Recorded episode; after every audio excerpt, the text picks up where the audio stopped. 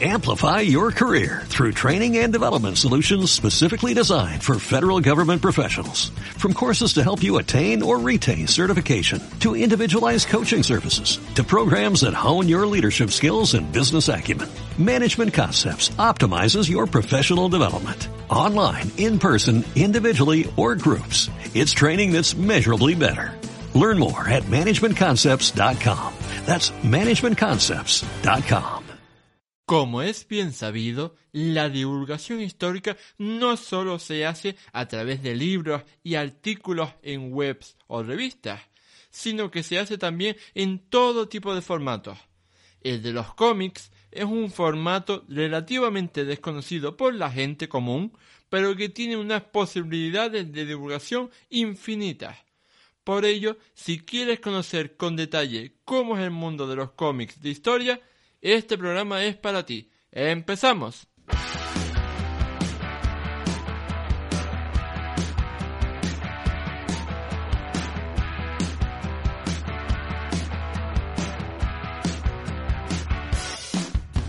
Muy buenas a todos y bienvenidos al episodio 29 del podcast Historia, el programa con el que cualquier persona puede aprender sobre historia independientemente de su formación o nivel de conocimientos previos. Soy Oscar Hernández, historiador y divulgador histórico. Me puedes leer en mi web Historia y puedes seguirme y contactar conmigo en mis perfiles en Facebook, Twitter e Instagram.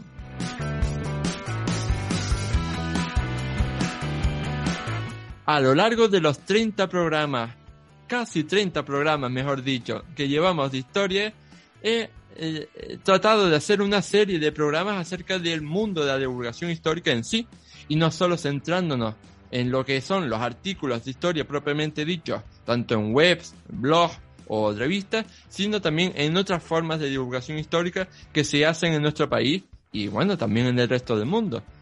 En el pasado hemos hecho un programa sobre, por ejemplo, las series históricas que todo el mundo debería ver, o sobre las novelas históricas que deberías estar eh, oyendo y escuchando ahora mismo, si escuchas audiolibros.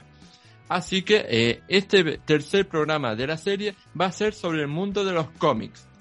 Un mundo totalmente espectacular y muy gráfico con el que cualquier persona puede aprender divulgación histórica de una forma totalmente visual y amena.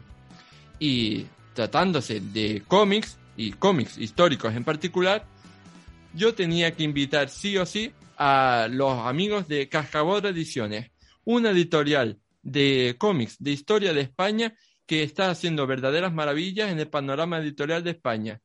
Su, su jefe actual es Julián, que lo tenemos aquí con nosotros. ¿Qué tal está, Julián? Hola, buenas noches. Pues encantado de estar aquí y de poder charlar un rato contigo. Y para nosotros también es un verdadero placer tenerte, porque ya digo que eh, no es muy típico esto de encontrar una editorial especializada en cómics de historia de España. Así que bueno, eh, para los que no te conozcan, háblanos un poco de ti y sobre la labor de la editorial eh, Cascabodra, así eh, en breves palabras. Bueno, nosotros somos una editorial especializada en, cómic histórico, con un par de líneas de colección que estamos desarrollando actualmente sobre diferentes episodios de historia de España una colección que está muy centrada en lo que es la historia bélica, en el que ya hemos publicado 42 títulos y seguramente antes de acabar el mes salga el siguiente. Y luego otra colección donde hacemos biografías de personajes históricos pues, que han tenido cierta relevancia pues, en el campo de la literatura, la ciencia, la cultura. Nuestra idea es un poco el, poder desarrollar ambas colecciones en paralelo. Eh, pues para tratar de poner eh, en el mercado eh, herramientas de divulgación histórica, herramientas didácticas, sin olvidar que tienen que ser también entretenidas, eh, que puedan compartir pues padres con los hijos, profesores con los alumnos o, simplemente pues aficionados al cómic o a la historia. Mm. Y me parece muy importante esto que has comentado de los padres a hijos, sobre todo, porque eh, al fin y al cabo si no inculcamos el amor a la historia a nuestras nuevas generaciones, pues tampoco vamos a superar ese, estigma que todavía sobrevive acerca de lo aburrida ¿no? e, e inútil que es la historia. Así que, eh, bueno, en este sentido quería preguntarte, ya que eh, eh, estamos hablando de una editorial de cómics centrada sobre todo en la historia de España, mi pregunta es, ¿siempre tuvieron la idea al fundar la editorial a hacer la historia de España o empezaron de una manera y después se orientaron a la historia de España? vieron que había ahí un nicho de mercado, por así decirlo. sí, sí, sí, totalmente. Eh, cuando empezamos, un poco a, desarrollar el proyecto, eh, teníamos muy claro qué queríamos hacer, lo que no teníamos claro era cómo lo íbamos a hacer, pero teníamos claro desde el principio que el, nicho de mercado que había, eh, el producto, digamos, de entretenimiento, de histórica, herramienta didáctica que nos estaba sabiendo desarrollar en España desde nuestro punto de vista era el, el cómic histórico eh, centrado en la historia de España. Eh, yo siempre pongo un ejemplo y, creo que es bastante revelador. Eh, cualquier aficionado al cómic o incluso no aficionados al cómic eh, conocen a Asterix y la defensa pues, del poblado Asterix contra la invasión romana. En cambio, Numancia histórico y que está bien documentado, muy poca gente lo conoce. Es sorprendente, pero eh, cuando, cuando vas eh, hablando con, con, aficionados al cómic, yo me muevo mucho por eventos, por salones, ferias del libro y tal, y, me gusta mucho hablar con, la gente que se acerca al stand, porque, bueno, de, historia y de, cosas que a uno le llaman la atención, preguntas que yo les hago y tal. Eh, me di cuenta que, por ejemplo, el de es un episodio bastante desconocido, pero en cambio todo el mundo completamente mm. Sí, de, la verdad es que tienes toda la razón, porque eh, yo creo que siempre, eh, y bueno, y todavía sobrevive ese, como ese estigma, ¿no? Ese tabú a hablar de la historia de España, porque parece que si hablas de la historia de España, pues, eh, pues estás como, está como politizada, ¿no? Desgraciadamente. Entonces yo creo que eh, es una labor encomiable la que están haciendo ustedes, pues para reivindicar, reivindicar nuestra historia, que por supuesto, como yo siempre he dicho, eh, con respecto a la historia, no solo la historia de España, sino la historia universal en general, no hay que estar orgulloso ni, pero tampoco avergonzado, o sea, ninguna de las dos cosas. Y yo creo que, eh, por lo menos en España, ¿no? tocamos el, segundo palo, tocamos el, avergonzado. Entonces, ninguno de los dos. Sí, además, eh, con la historia lo que sucede es que tampoco estamos obligados a posicionarnos eh, ante un episodio histórico un personaje histórico. Eh, pues simplemente conocerlo, saber pues cómo fueron los hechos, cómo ha sido la vida del personaje, pero no tenemos por qué llegar a la conclusión de si este personaje me cae bien o no me cae bien, o si estoy de acuerdo con lo que se hizo en un episodio histórico o lo que no se hizo. No estamos obligados a posicionarnos, simplemente pues, bueno, una cosa que, es historia, que ha pasado y, bueno, por desgracia, pues esas cosas no se podrán cambiar, ¿no? Pero sí que es verdad que, depende de qué, qué, episodio histórico trabajes, eh, te das cuenta de lo, politizada que está la historia y sobre todo lo. Eh,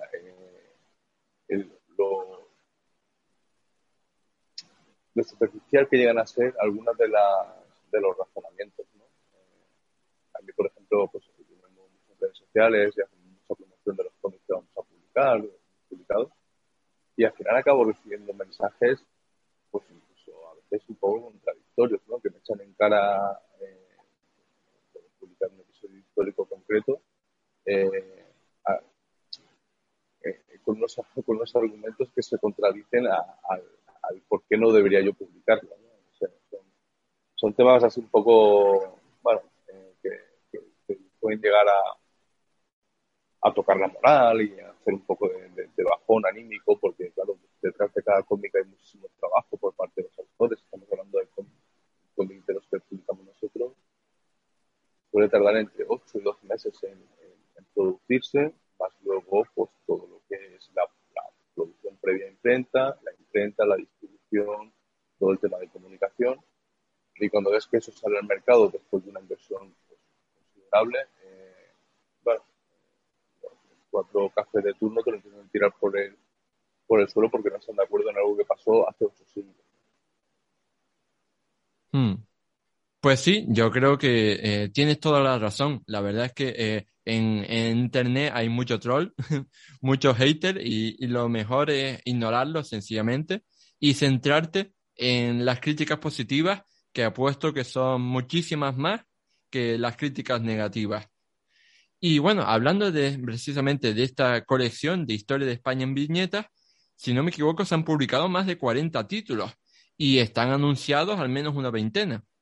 De estos casi 60 títulos de los que estamos hablando, ¿cuál destacarías o cuáles son tus favoritos?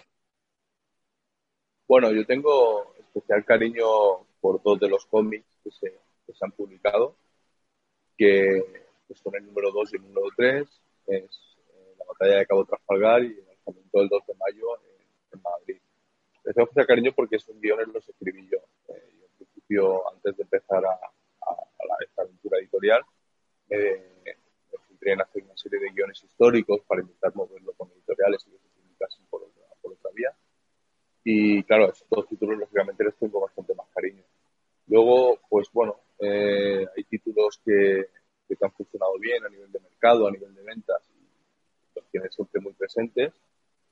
Pero, pero a mí particularmente también hay otros que, que pese a que no han funcionado tan bien, eh, reconozco que el trabajo de los autores está muy bien hecho, tanto documentación como el ponerlo en, un buen guion, que, que, sea didáctico, que sea entretenido, que no tenga errores ¿no? de contenido histórico, y mm. luego el dibujo, que el dibujo también eh, me gusta.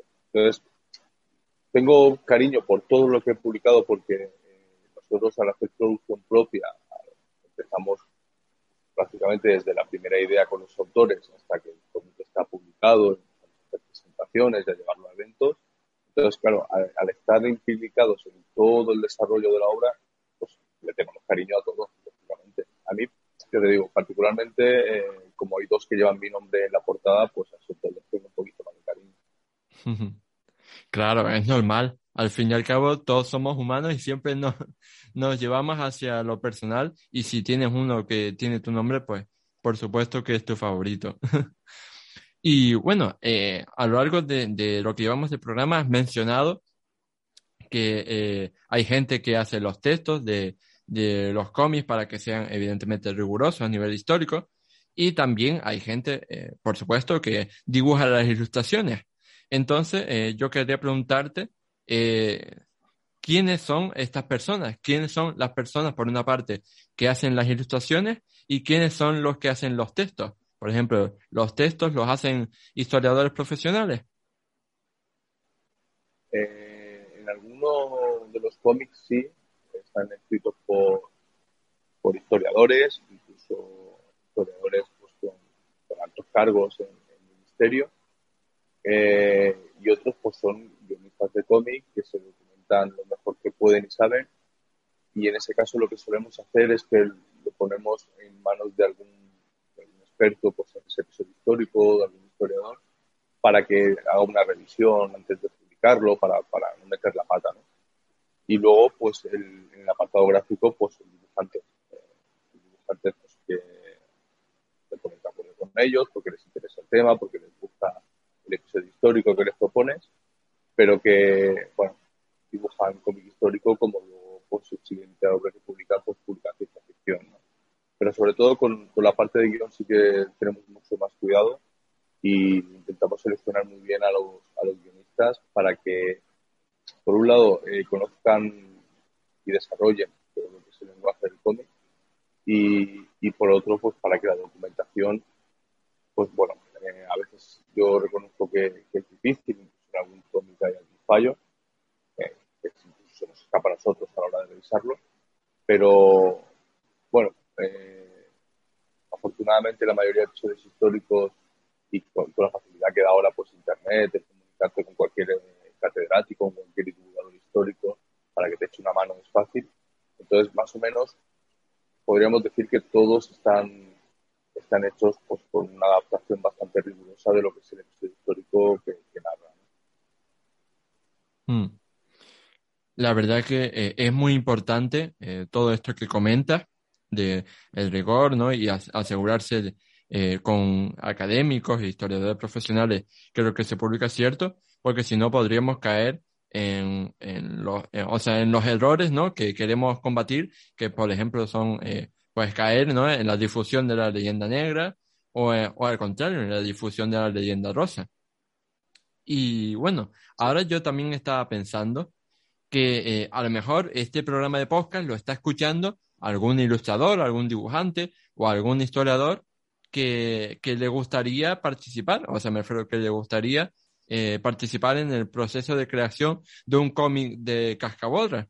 Entonces, eh, ¿tienen algún requisito, o sea, requisitos, ¿no? ¿Algún perfil concreto de, de personas que, que buscan para hacer estos tipos de trabajo? o tienen alguna dirección de email a la que pueden escribir, ¿no? Con su currículum o su portafolio. Sí, eh, nosotros aceptamos siempre propuestas que nos hacen llegar los autores o gente pues, que quiere eh, un episodio histórico concreto o simplemente colaborar y nosotros le ofrecemos luego pues, una serie de episodios que nos interesa desarrollar. Eh, bueno, la dirección de contacto es eh, info y, y sí, nosotros siempre estamos abiertos a, gente que nos quiera echar una mano y nos quiera ayudar a seguir desarrollando eh, pues esta, esta, propuesta editorial nuestra, porque además, eh, siendo historia de España y siendo un proyecto tan ambicioso, pues hace falta manos, nos hace falta mucha gente trabajando para esto, pues para para poder tener un, abanico, digamos, amplio de, episodios a, contar. Antes comentabas que tenemos cuarenta y pico cómics publicados y creo que en la página web hay unos veintipico de, de, anunciados ya, de concursos cerrados, de cosas que se están haciendo. Realmente la web no está actualizada, tenemos más que se están desarrollando actualmente y que todavía, pues, eh, estamos en fases previas, ¿no? De documentación, de ponernos de acuerdo cómo queremos contar el episodio.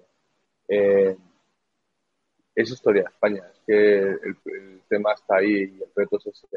Eh, es una historia muy rica, eh, que aparte, pues, bueno, hemos estado presentes en, medio mundo y con épocas muy interesantes que, claro, te pones a pensar y simplemente en hacer personajes históricos, pues, todo lo que sacas del Renacimiento español, podrías sacar tranquilamente 40 o 50 cómics.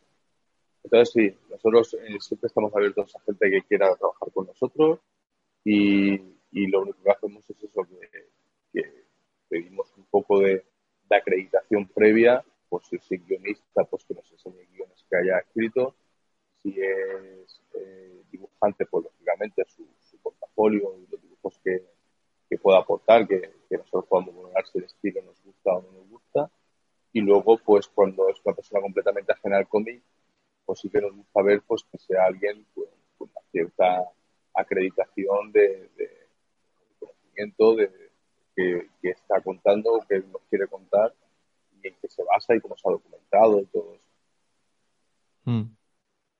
Y bueno, ya que estamos hablando de, que cada cómic lo hace un ilustrador diferente, pues eh, supongo que cada ilustrador pues tendrá su forma específica de dibujar. Eso significa que eh, todos los, los cómics de Cascabodra son diferentes a nivel gráfico, ¿no? Sí, efectivamente. Cada dibujante tiene su, propio estilo y creo que eso enriquece mucho las colecciones que estamos publicando. Eh, si hiciésemos una colección tan larga como van a ser estas dos que estamos actualmente publicando, con un dibujo siempre pues homogéneo, mismo estilo gráfico, consideramos que la colección quedaría un poco, bueno, eh, reducida a, un público objetivo. Eh, el hecho de poder darle diferentes, diferentes estilos nos ayuda a llegar a, un público también más variado. Podemos tener cómics que entren muy bien a un público infantil, porque el estilo de dibujo a lo mejor les llame más la atención pues, a los chiquillos y otros pues que a lo mejor sean muchísimo más realistas y ya pues a un público más adulto le entre mejor por la vista Eh, nos gusta hacerlo así y desde el principio teníamos muy claro que, eso iba a ser algo que iba a enriquecer las publicaciones eh, y que hacerlo de una manera muy monótona, por así decirlo, muy igual todos los tomos, eh, bueno, haría que la, que la colección perdiese un poco de, fuerza, sobre todo luego a la hora de hacer la distribución y montar. Hmm. Muy interesante el punto de vista. Y bueno, ya que estamos, yo aprovecho este espacio público para postularme para la redacción del contenido histórico de algunos de los cómics, porque yo digo, bueno, ya que soy historiador y, ya que tengo eh, una amplísima experiencia de, divulgación histórica eh, publicando artículos en la web, pues digo, si quieren, me pongo mi, mis dotes de redacción a, vuestro servicio para escribir lo que sea. Sí, eh, podría ser una, una buena cosa. De hecho, tenemos varios autores que ya hemos publicado que han sido sus primeros cómics. Eh, nunca se habían acercado al lenguaje del cómic, pero sí que eran buenos. Tenemos los que escrito novelas, eh, otra gente pues, que se ha dedicado siempre a hacer artículos de, historia.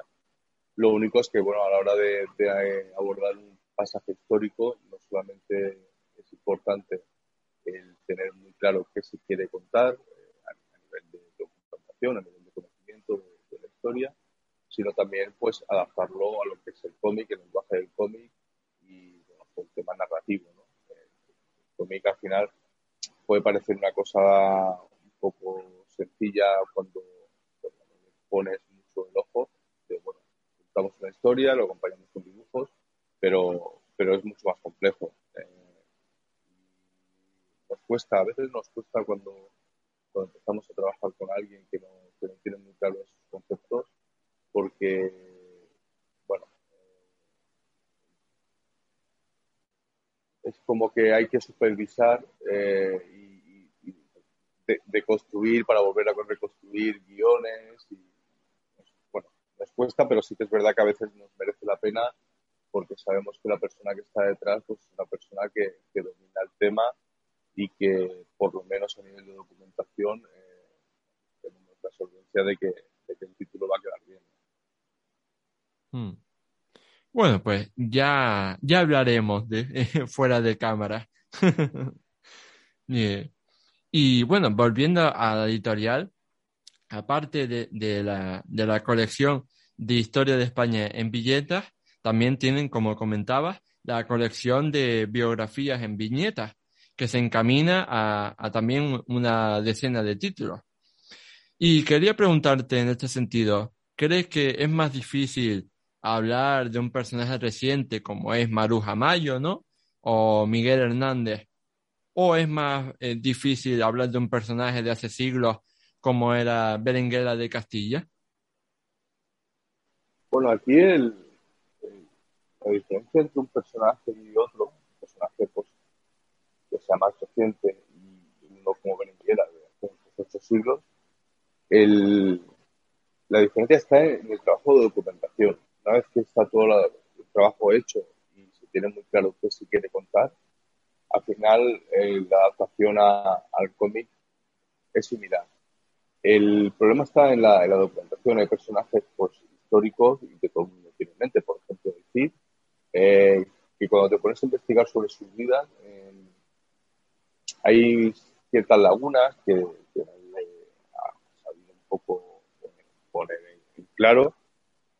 Y además también hay un poco de leyenda, sobre todo. Eh, cuando nos vamos yendo más atrás en el tiempo, eh, por algún motivo, no, sabría explicar por qué, eh, los espacios se han ido rellenando con leyendas, con especulaciones, que con el paso del tiempo hemos dado como ciertas. Eso es muy peligroso a la hora de, de empezar a, documentar y a hacer los primeros borradores de, lo que sería el guion. Pero sí, indudablemente un personaje más cercano en el tiempo con, con, de Miguel Hernández pues, o de Manu Mayo, pues, pasado ya pues, muy bien documentado porque ya en la época pues eh, participaban pues, en medios de comunicación, eh, tenemos un montón de evidencia sobre ellos, han hecho un montón de estudios Mm. Pues claro, a la hora de, ir a beber de las fuentes es, mucho más fácil. Em, luego también está el, tema de cuando coges el personaje histórico, como los cómics tienen una limitación pues, de páginas, no puedes hacer un, cómic tampoco de 300 páginas o de 400. Normalmente estamos haciendo cómics de 64 eh, y en un título concreto hemos ampliado un poquito más porque si no era imposible meterlo. Eh, claro, a veces tienes que, darle prioridad a qué partes de ese personaje te interesa contar y te interesa pues eh, que se conozca y qué partes tienes que dejar un poco pues, en segundo plano o incluso obviarlas, ¿no? Eso sobre todo pasa con las infancias. Con personajes históricos, normalmente las infancias que han tenido no son muy relevantes y no aportan nada eh, que dé a conocer el, por qué ese personaje nos ha pasado a los de historia. Si tuviésemos muchísimo más espacio, como puedes tener para hacer ensayo, entonces sí, tendría sentido hacerlo.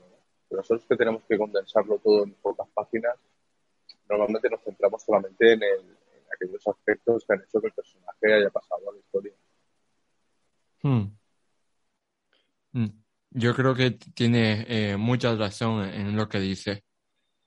Y, y bueno, pasando a otros temas, eh, aparte de estas dos colecciones de historia de España en viñetas y de biografía en viñetas, de, por lo que tengo entendido, eh, Cascabodra Ediciones también publica otro tipo de cómics.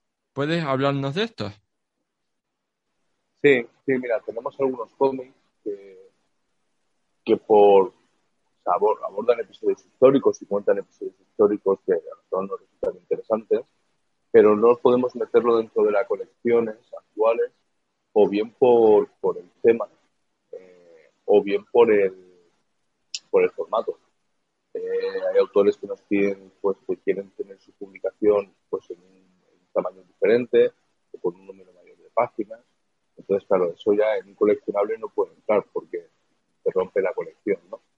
Y luego, eh, por temáticas. Ahora, por ejemplo, hemos empezado a publicar unos cómics sobre la España vaciada o, España desaprovechada, que me gusta más decirlo así, eh, que serán seis volúmenes. Eh, claro, esto en la colección de historia de España, en viñetas, no podría entrar porque ahí está todo la parte, digamos, más bélica. Y luego tampoco podría entrar en, biografías porque realmente no cuenta la vida de un personaje.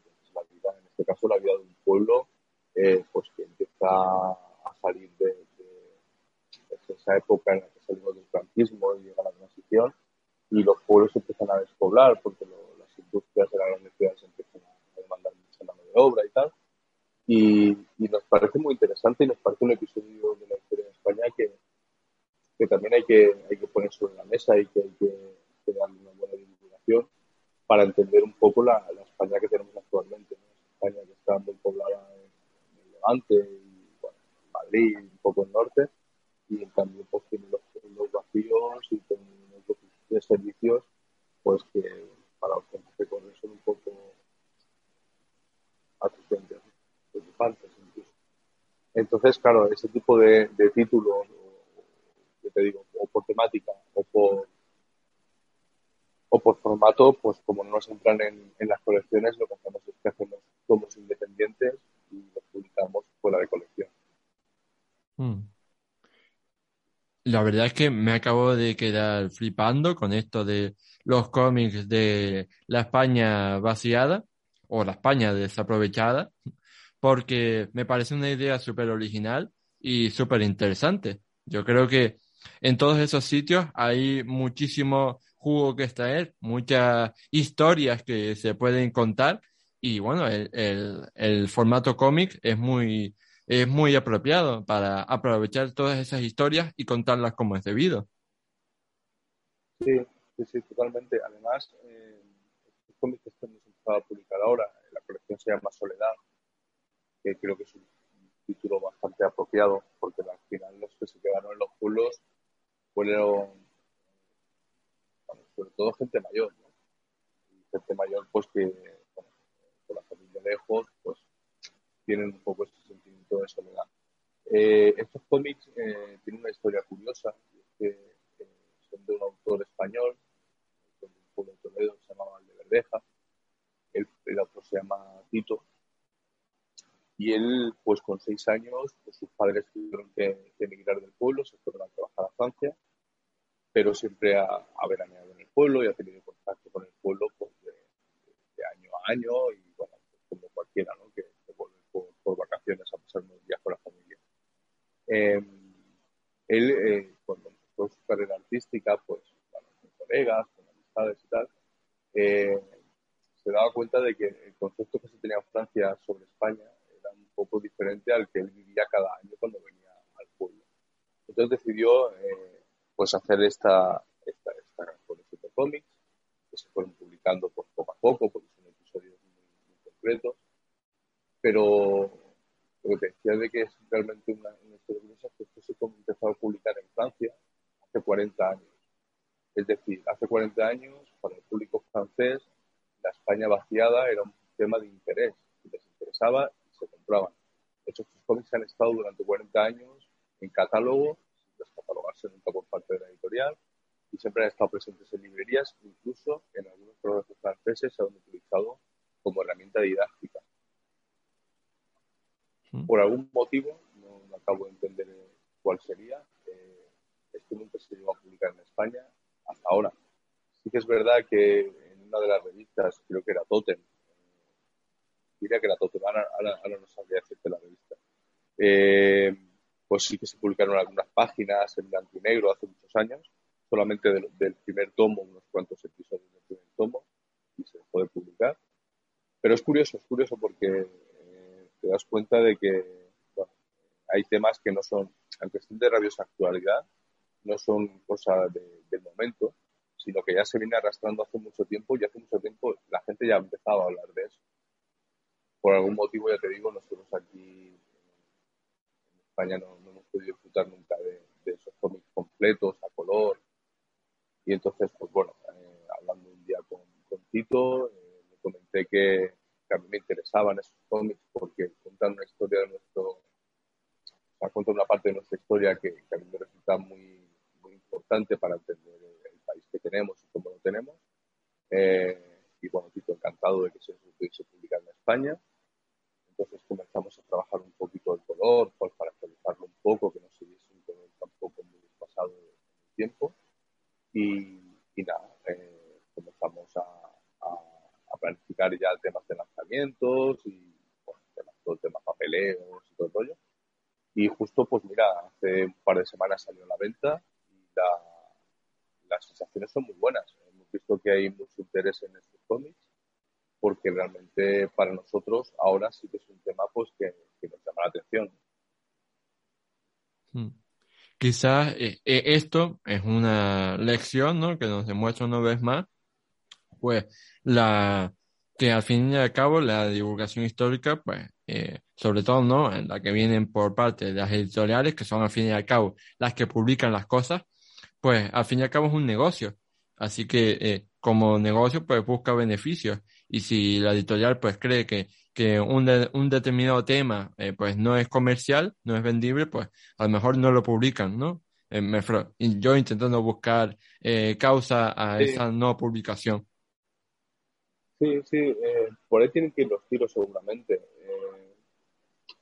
lo que pasa que, claro, esto también depende un poco de la visión que se tenga sobre lo que aportamos al mercado y lo que aportamos a los lectores.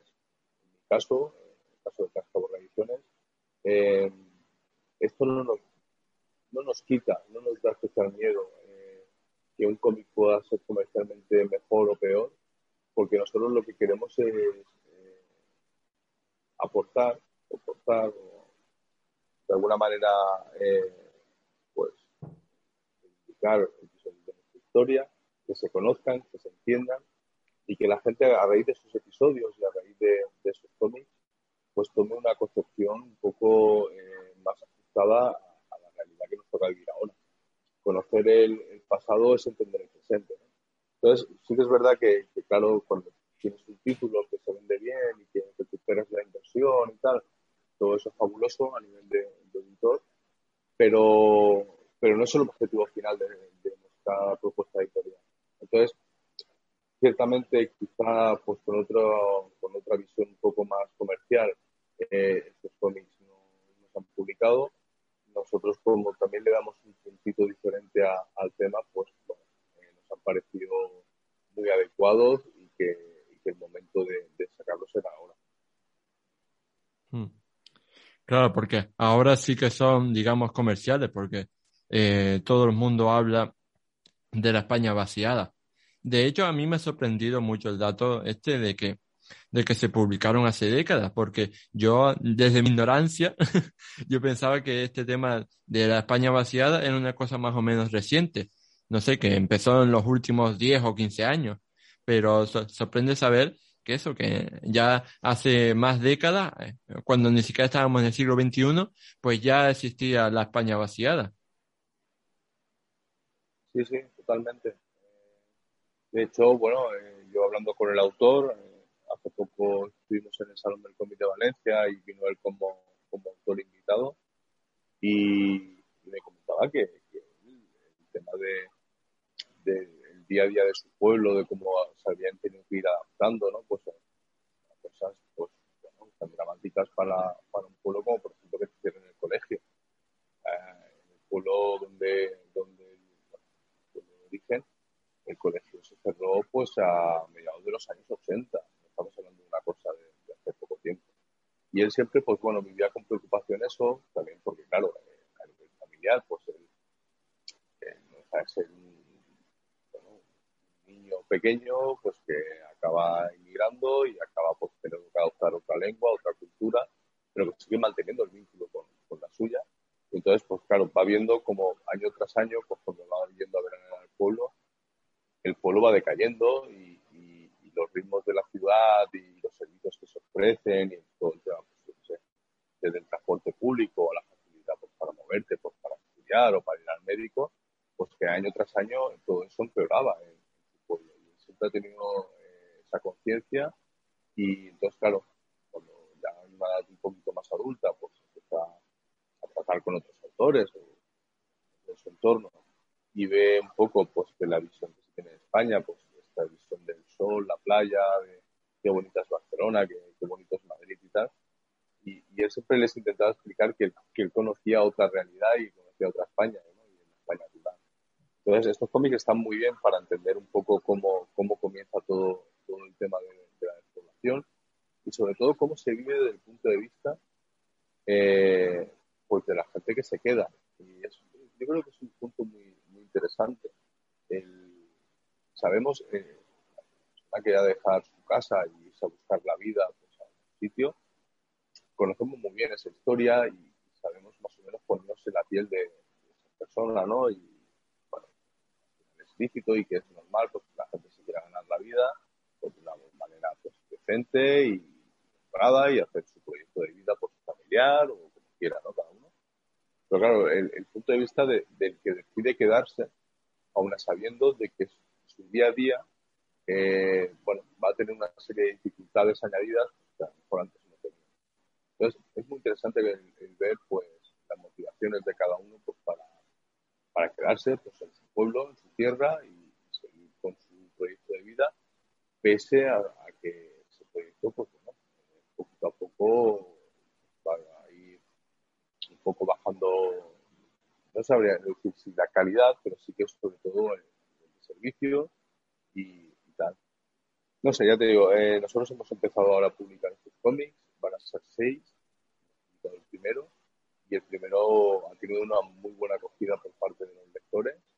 Y bueno, eh, tenemos la ilusión de que conforme se vayan publicando títulos y se vayan profundizando un poco más en esta historia, eh, conseguiremos llegar a más gente.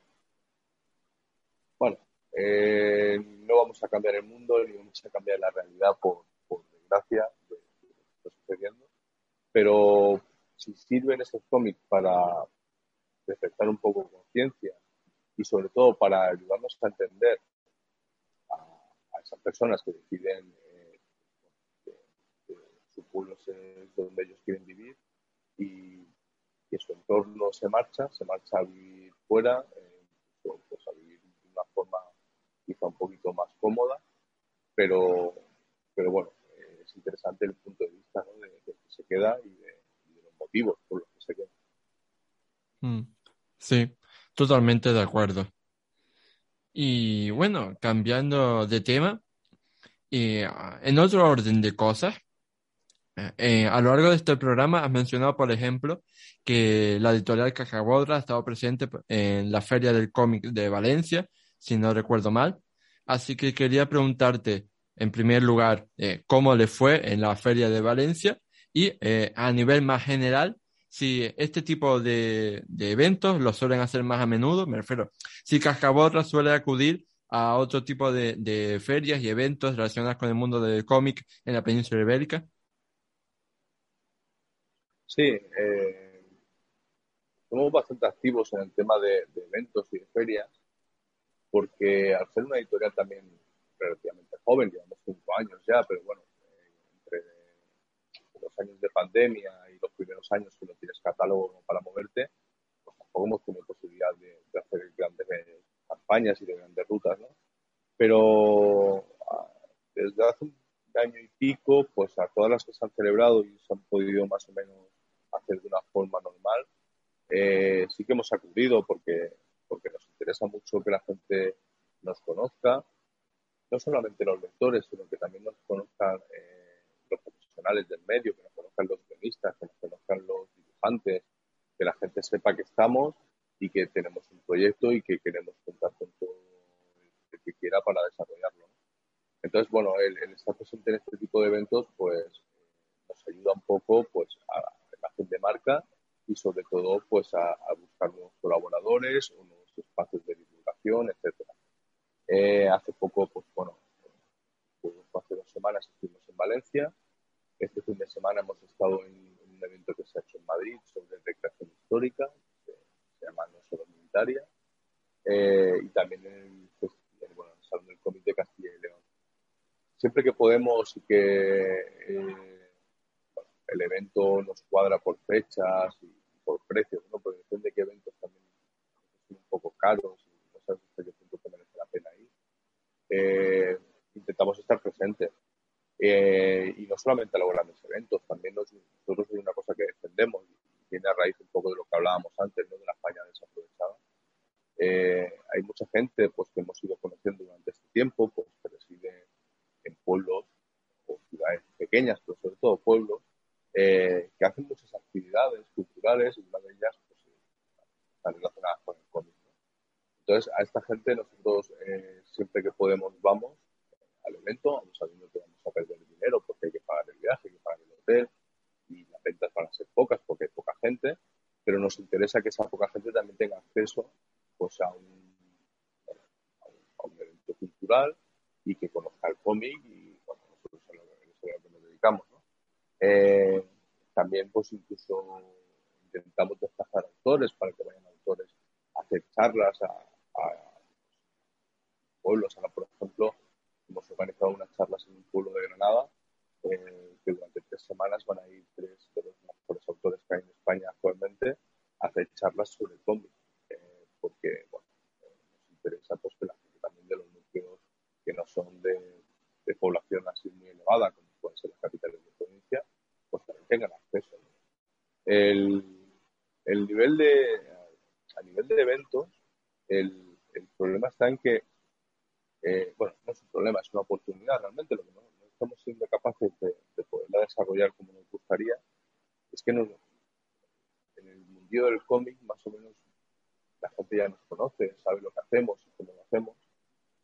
Eh, este año queremos empezar a entrar en ferias del libro ir a los lectores de libros de toda la vida, pues de novela, de ensayo, teatro, porque es gente que, si miramos las cifras de ventas en España, suelen ser consumir mucho novela histórica. Entonces, consideramos que es un público objetivo eh, para, para que, también se puedan interesar por estos cómics.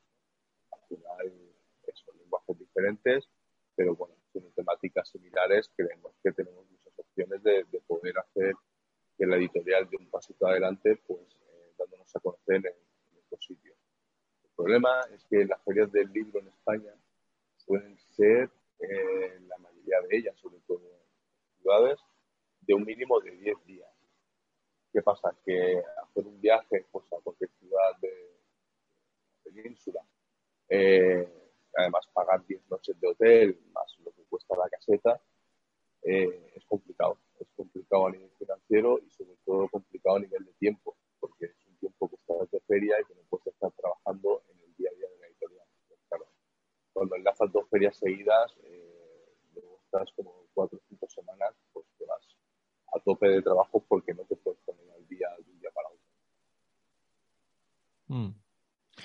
Claro, todo eso hay que tener en cuenta eh, a la hora de desarrollar la labor de la editorial, que no solo, evidentemente, eh, hay, que, hay que saber que está la labor de creación del propio cómic, sino que después está toda la labor de promoción del cómic saliente, que es eh, igual de dura que la, que la, que la promoción, ¿no? Que, que la creación, mejor dicho al fin y al cabo pasa lo mismo con, con, los artículos de divulgación histórica que se pueden hacer en una web como historia. te lleva horas escribirlo, pero después también te lleva lo suyo promocionarlo en las redes sociales y, y atraer visitas, ¿no? A ese artículo que tanto te ha costado. Y bueno, eh, precisamente hablando de esto, de, de las redes sociales, me gustaría que nos comentara si eh, Bodra tiene redes sociales para que lo podamos seguir. Sí, eh, nosotros estamos en, Facebook, eh, en Instagram y en, Twitter.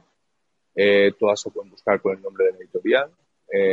y si además somos bastante activos porque, bueno, lo que he comentado hasta ahora, gran parte del trabajo consiste en, que la gente conozca lo que estás haciendo. Es muy difícil vender un cómic que la gente no conoce y que no sabe que existe ese cómic, ¿no? Nosotros somos muy pesados, estamos continuamente subiendo cosas a redes sociales pues para que la gente vea eh, qué hemos publicado, en qué estamos trabajando, cuándo se va a hacer una presentación, cuándo vamos a ir a un evento, porque si la gente no sabe que, que eso está y que se está moviendo, difícilmente podrán hacer caso, podrán encontrar cómic. Hmm. Eh, totalmente, eh, está claro. Y otra cosa que podemos aplicar del marketing eh, de las redes sociales es que siempre hay que tener en cuenta quién es tu público objetivo, quién, a quién te diriges. Y eh, si no me equivoco, a lo largo de este programa hemos hablado, ¿no? De que eh, los cómics eh, pueden ser leídos, de padres a hijos y demás. Entonces, quería preguntarte, aunque los cómics puedan ser para todas las edades, ¿de Cascabel Ediciones tiene algún público objetivo determinado? Realmente no. sí que es verdad que, bueno, hacer cómic histórico, lógicamente tiene que interesar un poquito la historia eh, pero, pero fuera de ahí, no, no, no habría un público objetivo definido. Eh, como te comentaba antes cuando hablamos de las fases de dibujo, nosotros hacemos cómics tanto en tiempo infantil como con tiempo para gente adulta. Entonces, por ahí tampoco podríamos segmentarlo. Lo que sí que te, te podría decir y es que, eh, digamos, de consumo de cómics, nos hemos dado cuenta, y algunos padres nos lo han dicho por correo electrónico cuando hemos surgido en un evento, es que muchos de nuestros cómics a mucha gente le está sirviendo para compartir por primera vez lecturas con sus hijos.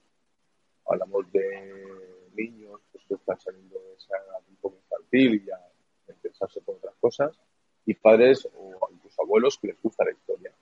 Entonces, pues bueno, con la excusa de, que el cómic para el chaval, para que aprenda algo, para que lea algo y tal, pues, eh, bueno, pues, hemos encontrado con eso, con, primeras lecturas compartidas por unos con otros.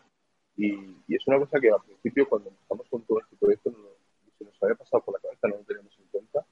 Pero cuando hemos visto que es una realidad y que, sucede y que es más habitual incluso de lo, que podemos llegar a pensar cuando tuvimos las primeras noticias, eh, pues la verdad que nos gusta y nos, llena un poco de orgullo, ¿no? El que sea un cómic nuestro, pues el, la primera lectura que comparte un padre con un hijo o un abuelo con un nieto. Y luego, pues eso es lo que te digo, a nivel, digamos, de público objetivo, gente que pueda consumir eh, este tipo de cómics, simplemente es gente que, tenga un mínimo de interés por la historia, tampoco tiene que ser una apasionado por la historia. ¿no? Y además, eh, eso te, un muy amplio, porque quien no ha visto, por ejemplo, una película de corte histórico que le haya gustado, aunque no se considere una persona que le guste totalmente la historia, pues con este tipo de cómics pasa exactamente igual, ¿no? No tienes ser un apasionado de la historia, pues para leer una buena historia, pues que te cuenten, por ejemplo, pues estábamos antes, ¿no? De la serie Conquista de Numancia, tampoco hace falta ser que te gusta la historia, simplemente que, te cuentan una, que una historia que te llama la atención, que te gusta, que te gusta el dibujo, y ya está. Hmm. Así es. Y bueno, para finalizar ya esta entrevista, quería hacerte la pregunta más clara y al grano que seguramente todos estaremos esperando. Y es que, eh, ¿dónde, ¿dónde exactamente podemos comprar los cómics de Cajabor Ediciones? ¿Se venden en las librerías normales, en otros puntos de venta? ¿Tienen tienda online para comprarlos por internet? Bueno, nosotros tenemos, en nuestra página web tenemos una tienda online donde la gente puede comprar los cómics, los enviamos a casa con un pequeño gasto de envío. Luego también hacemos distribución a nivel nacional en todas las tiendas de cómics que hay, en España. De hecho, nosotros tenemos la misma distribuidora, siempre hacemos la broma, pero, es que es así. es que nosotros nos distribuye la misma distribuidora que Spider-Man. Eh, entonces, claro, a las librerías llega el tomo de Spider-Man y el tomo del empecinado. Luego ya pues, sacan todo entre ellos a ver cuál de los dos se queda con la estantería. Y también estamos en grandes superficie, tipo FNAC, Corte Inglés, Casa del Libro, y además en librerías eh, especializadas en historia. Los, libreros se han dado cuenta pues que este tipo de cómics funcionan y funcionan muy bien también en librerías generalistas y cada vez conseguimos entrar en más. Eh, y luego, pues en cualquier librería, aunque no tengan nuestros cómics, si se los piden al librero, en 48 horas, más o menos, un par de días, sí, eh, los suelen tener, porque los cómics están en stock y están en una distribuidora muy fuerte, entonces llegan, llegan rápido. Pues está muy bien saberlo, porque estoy seguro que más de una persona, después de, de escuchar este podcast, si no conocía ya eh, a Cascabel Ediciones, pues a lo mejor ahora tendrá interés eh, por al menos visitar la página web y darse cuenta de todo el catálogo maravilloso que están acumulando allí. Y ahora, pues, eh, lamento tener que decir que hemos llegado al final de esta entrevista. Así que, bueno, llegados a este punto, yo solo quería agradecerte infinitamente a ti, Julián, el que hayas venido eh, hoy a, eh, hacernos un hueco en tu agenda para hablarnos un poco sobre la, la fascinante labor de Cascabor Ediciones. Como decía, yo creo que a partir de, este podcast, pues, eh, no, espero que hayamos hecho un pequeño y minúsculo granito de arena para que cualquier amante de los cómics en general o cualquier amante de, la historia, de la divulgación histórica, pues pueda aprender historia de España de forma totalmente gráfica, amenua y sobre todo, pues, eh, de forma rigurosa. Así que nada, pues muchísimas gracias por haber estado aquí gracias a ti por invitarme. La verdad que ha sido una charla muy, muy enriquecedora. Ahora sí, ha llegado el final del programa 29 de Historia. Si quieres expresar qué te ha parecido este podcast, darme alguna sugerencia sobre temas a tratar en el futuro, hacerle alguna pregunta directa a Julián o recomendarme algún libro que deba leer, no dudes en dejarme un comentario. Dicho todo esto, no me queda más que invitarte a darle a me gusta, a puntuarnos con 5 estrellas si nos escuchas desde Apple Podcast o Spotify, a suscribirte al programa y a compartirlo en tus redes sociales para que llegue al máximo público posible. Nos vemos en el próximo programa de historia. ¡Hasta luego!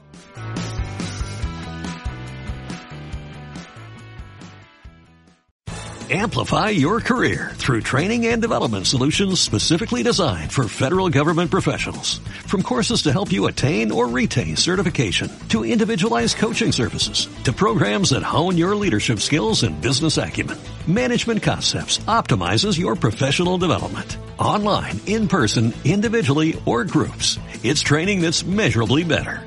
Learn more at managementconcepts.com. That's managementconcepts.com.